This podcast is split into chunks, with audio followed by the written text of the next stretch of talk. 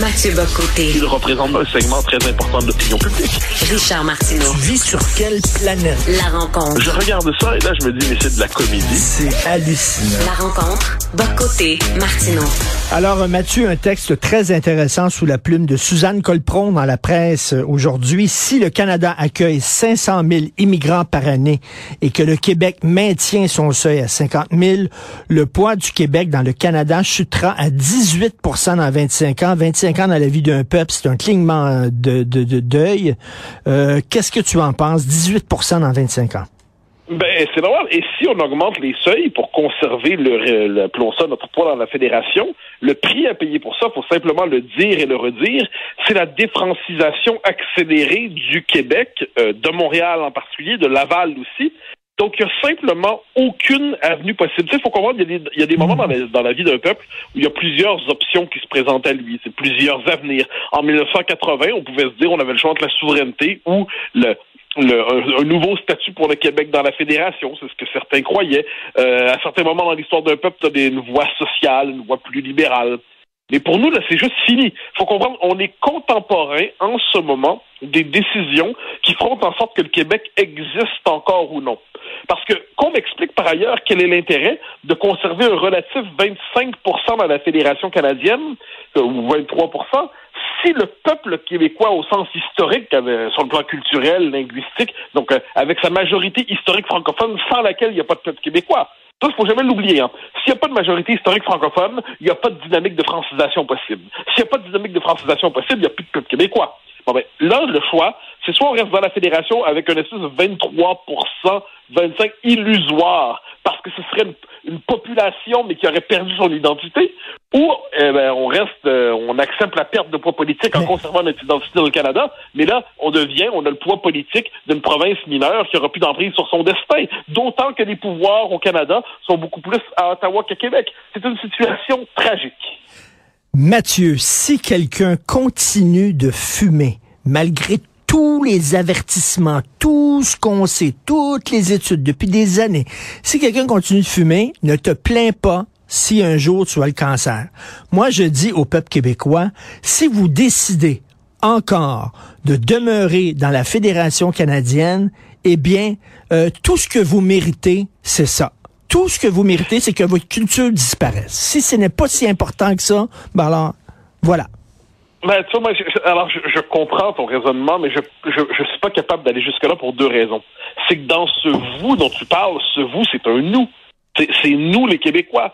Et puis, dans un peuple, il y a plusieurs choses. Hein. Il y a plusieurs composantes. Dans un peuple, il y a les, les, les, avant-gardes, pour le meilleur et pour le pire. Quelquefois, les avant-gardes sont folles. Quelquefois, elles voient des avenirs possibles. Dans un peuple, il y a les forces conservatrices.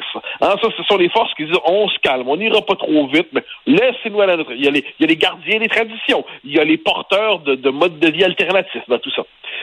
En ce moment, moi, j'ai l'impression que les Québécois sont euh, sont traversés par leur vieille pathologie conservatrice dans le mauvais sens du terme, c'est qu'ils disent ça va aller, ça va aller. On va, on a tout, ça fait 400 ans qu'on tient le coup, ça fait deux, depuis 250 ans la conquête, on tient puis on tient encore. Et je pense, mais on a toujours su, on a toujours su, cela dit, qu'on pouvait disparaître. Ça, faut jamais l'oublier. On a toujours su ça. Or moi, ce que je reproche aux chefs souverainistes aujourd'hui, là, je parle même pas des fédéralistes. Là. Je parle, ce que je reproche aux chefs souverainistes, c'est de ne pas dire clairement que l'enjeu, c'est pas simplement la, la souveraineté du Québec ou la liberté du Québec, c'est l'existence même du peuple québécois. Je pense qu'on a et celui qui le dit, c'est ça qui est paradoxal. Regarde notre situation à quel point c'est tordu. D'un côté, tu as François Legault qui dit c'est la louisianisation. Puis c'est suicidaire, c'est plus que 50 000 par année. C'est clair. Mais sa politique à François Legault, c'est une politique qui a un écart chez François Legault entre la rhétorique qui est la bonne et la politique qui est une politique crypto-libérale. Et les chefs souverainistes, eux, ont une politique plus courageuse, mais ont un discours qui est un peu mésadapté, comme s'ils ne voulaient pas nommer le péril dont on parle, c'est-à-dire la possibilité de notre disparition comme peuple.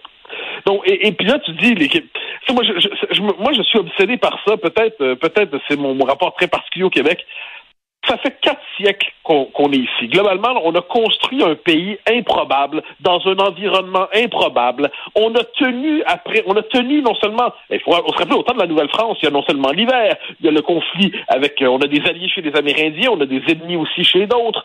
La conquête anglaise arrive. On réussit à tenir. Le pouvoir anglais veut nous noyer dès le début. Ils réussissent pas. Le pouvoir anglais nous nie nos droits fondamentaux. On réussit à reconquérir certains.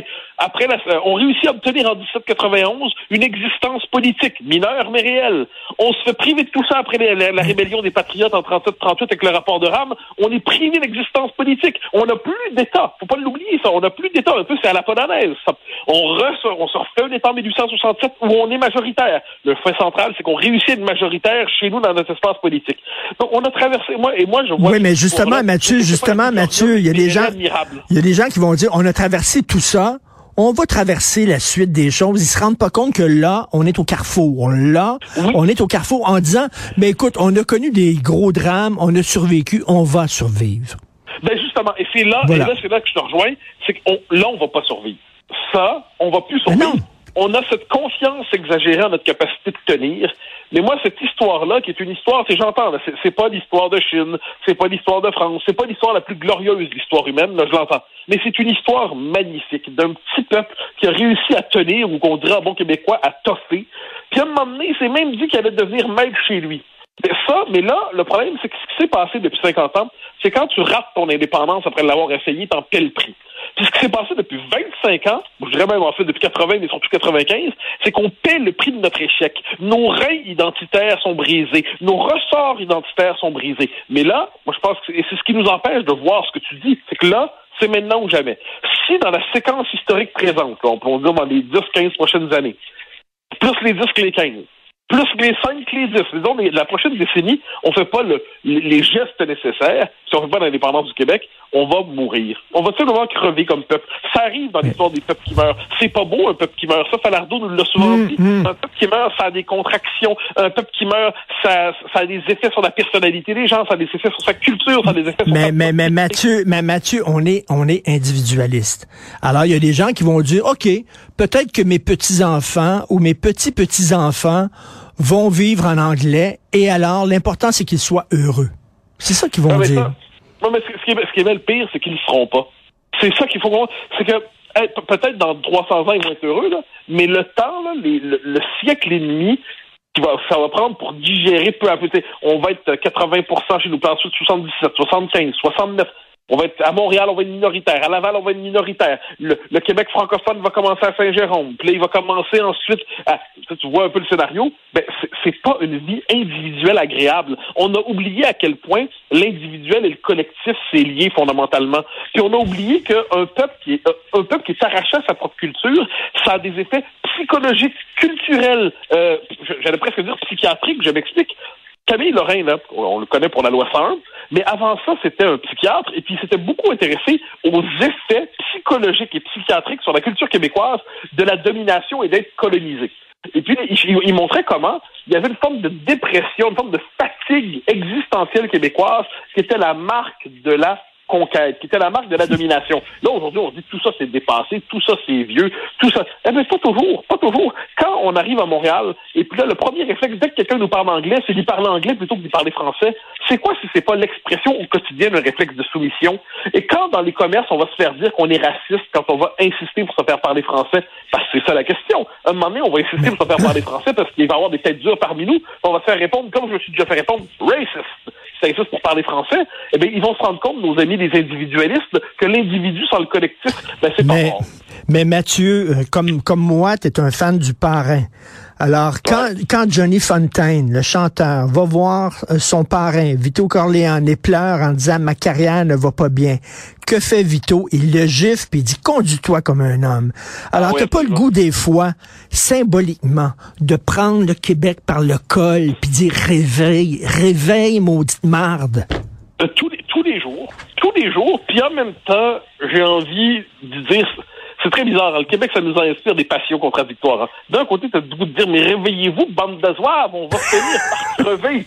Oui. Puis, de l'autre côté, tu as le goût de leur dire, eh boy, avec ce qu'on a toffé, pour reprendre un mot que j'aime bien depuis, globalement depuis la conquête, on vous comprend. Là, là, je sais pas. On sait que Tu sais, puis là, je, je l'ai. Tu sais, il y a des années, j'ai fait mettre sur YouTube une scène de, de Duplessis, la série Duplessis avec Godbout, qu'elle a beaucoup tourné ces derniers jours suite à la mort de Jean Lapointe, hein, de la série Duplessis. Puis à un moment donné, il y a un échange à la fin. C'est quand Godbout dit, euh, globalement, il dit les Canadiens français, ben, je leur souhaite simplement de, de périr sous la botte d'Hitler, ou je sais pas quelle formule comme ça, pour dire que son peuple, euh, il s'en méfie. Puis quand il dit que les Canadiens français, euh, on a des mauvais instincts, puis qu'on soit protégés de nous-mêmes par les lois britanniques.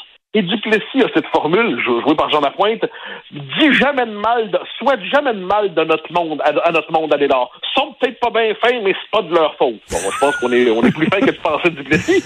Mais le fait est que moi, j'ai de la misère en vouloir aux Québécois. Les Québécois, ils font ce qu'ils peuvent avec, dans un environnement improbable, dans une histoire improbable, dans un contexte improbable, puis ils tiennent, puis ils se laissent pas faire, puis ils continuent. Mais ça, faut continuer. C'est pour ça que là, on a besoin d'un électrochoc. Donc, à la fois, je dirais, un peu d'amour sévère, puis en même temps d'une infinie tendresse pour ce peuple qui, euh, qui tient depuis longtemps. Ça serait beau qu'il tienne encore longtemps. Mais là, on est comme les climato-sceptiques en disant oui, il y a des problèmes, mais bon, euh, l'être humain a survécu à pire, à des, à des comètes, etc.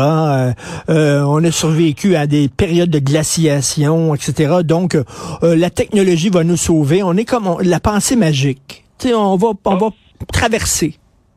Oh, ben oui, non, mais regarde, à, à- à la fin des temps, je veux dire, euh, d'ici quelques décennies, selon toute probabilité, je vais être mort, toi aussi. D'ici quelques décennies, nos petits, petits, petits, petits fillots, comme dirait Jaco la fripouille, seront morts aussi. Donc, on va tous y passer, puis un jour, la planète va brûler. Bon, mais, mais en attendant, en attendant, ce serait quand même pas si mal qu'on tienne puis qu'on poursuive notre aventure, sachant qu'on non seulement on va pas finir seulement au cimetière, mais on va finir dévoré par les vers. Et puis la planète un jour ne sera plus. D'ici là, faisons-nous néanmoins non pas la promesse de l'éternité sur Terre, mais d'une immortalité relative qui s'appelle la possibilité pour un peuple de poursuivre son aventure encore quelques siècles. Ça serait pas mal, me semble, pour des Québécois. C'est ce que nous nous sommes promis depuis longtemps et c'est ce qu'on pourrait se promettre encore demain. Écoute, euh, en terminant, euh, dans quelques minutes, euh, je vais parler avec euh, une, une ancienne soldate, je crois qu'on dit ça en français, soldate Ouais. des Forces armées canadiennes, sur euh, ces nouvelles normes vestimentaires dans les Forces armées. Les hommes vont pouvoir se maquiller, porter des jupes, euh, porter des faux cils, euh, vernis à ongles, etc. Qu'est-ce que tu en penses? Alors, premièrement, moi, je pensais, au-delà du fait ça, ce que je pense de la théorie du genre, moi, je pensais seulement que le propre de l'armée, c'était l'uniforme. L'uniforme, ça crée l'esprit de corps. L'uniforme, ça, ça, ça, fait disparaître l'individualité au profit d'un esprit de corps où tous ensemble, on va, on, on, on- va aller euh, vers les pires épreuves. Mais on est dans l'époque de la célébration du narcissisme. Donc là, je devine que d'ici quelques décennies ou quelques années, on va avoir, je sais pas moi, euh, le, un, un, un- ou une ou Yel général, c'est pas, pas il, pas Yel général, va avoir les cheveux mauves, des, des faux cils, des, des faux cils, des, des, des, extensions des cheveux, et puis il va aller probablement une rencontre de l'OTAN, rencontrer des militaires américains, et puis français, puis danois, puis peut-être il va confronter des Russes, en expliquant qu'au-delà de la guerre, la question, c'est faut se poser la question du rapport à l'identité genrée des Kalachnikov. Donc, je regarde ça avec une forme de- d'amusement et de désespoir, mais ça, c'est le Canada, c'est le Wokistan, mais seulement rappeler peu, même, même, même, là, si j'étais pour la théorie du genre, là, ce qui n'est pas exactement mon cas, j'aurais quand même cette idée que l'uniforme existe. Et puis, puisque je suis quelqu'un attaché à cette vérité ancienne qui consiste à dire que les hommes et les femmes existent, mais j'ai tendance à me dire que c'est normal que ça se répète minimalement dans les tenues et ainsi de suite. Mais bon, quoi qu'il en soit, je trouve que c'est euh, c'est à la fois drôle, c'est loufoque, et j'attends mon général à cheveux mauves d'ici quelques années. Ou peut-être avec un- une coiffure mohawk punk. OK, Mais mer- pourquoi pas, mais pourquoi pas, soyons audacieux. merci Mathieu, à demain. Bye, bonne journée. Bye bye.